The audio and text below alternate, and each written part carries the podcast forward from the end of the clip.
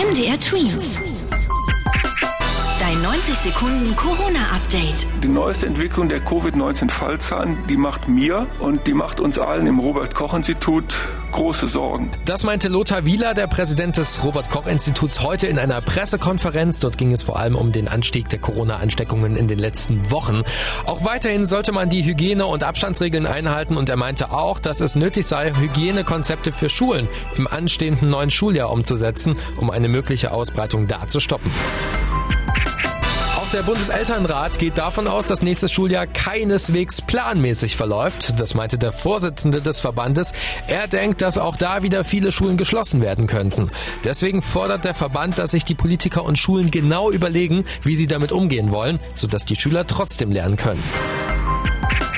Wer aus einem Urlaub in einem Land mit vielen Corona-Fällen kommt, muss sich auf das Virus testen lassen. Das hat jetzt der Gesundheitsminister Jens Spahn angekündigt. Wir wollen sicherstellen, dass nicht aus diesen Ländern dieses Virus zurück nach Deutschland getragen wird, wo wir doch unter großen Mühen es gerade erst unter Kontrolle gebracht haben. Diese Regel soll schon ab nächster Woche gelten. Die Tests sollen vom Staat bezahlt werden und nicht von den Reisenden selbst. MDR Tweets. Dein 90 Sekunden Corona-Update.